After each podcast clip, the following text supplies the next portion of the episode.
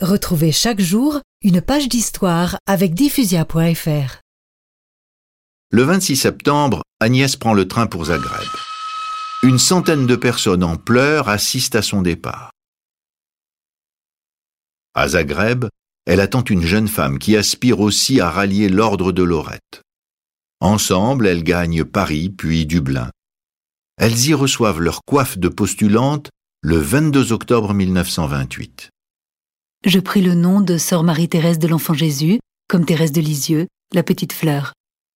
Ma compagne choisit le nom de Marie-Madeleine. Les deux religieuses restent six semaines à Dublin, le temps d'apprendre quelques rudiments d'anglais.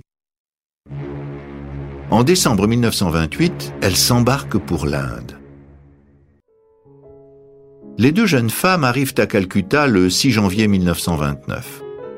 Au bout d'une semaine, elles sont envoyées à Darjeeling pour y commencer leur noviciat.